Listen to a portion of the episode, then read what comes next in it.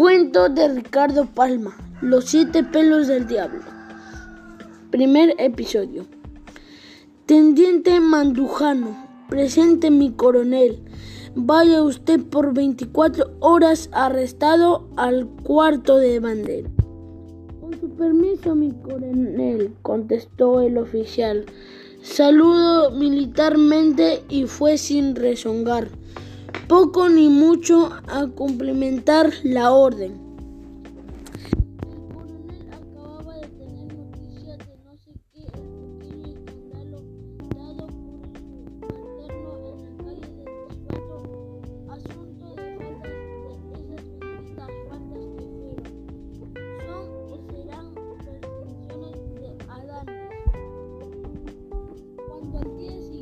Pusieron en libertad al oficial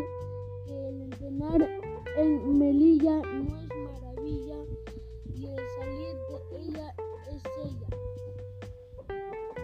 Se encaminó a que la mayoría del cuerpo donde a la sazón se encontraba el primer jefe y le dijo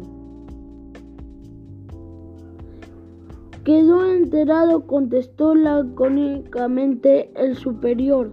Ahora ruego a Ausia que se digne decirme el motivo del arresto para no reincidir en la falta. El motivo es, el motivo es que ha echado usted a lucir varios de los siete pelos del diablo en la calle del Chivato y no le digo a usted más, puede retirarse. Y el tendiente mandujano se alejó architurulato y se echó a averiguar qué alcance tenía aquello de los siete pelos del diablo. Frases que ya había oído en boca de viejas.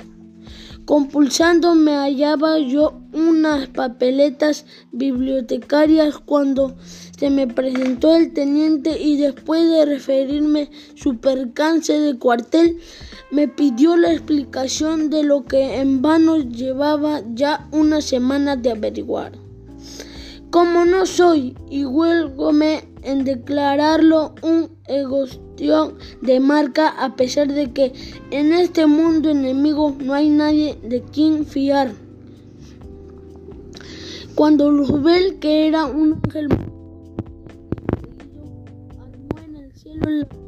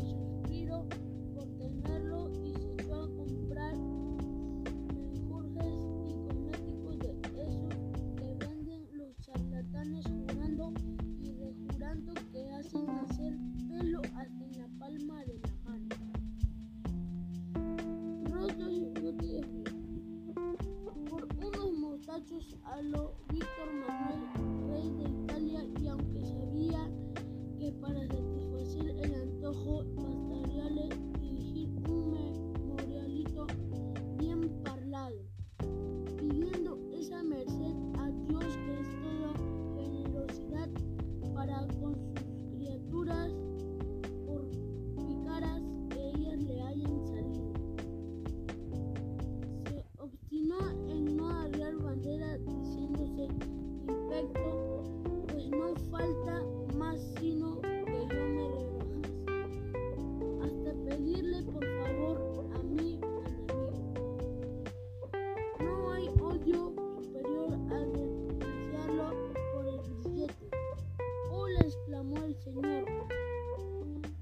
es notorio, tiene hoyo tan fino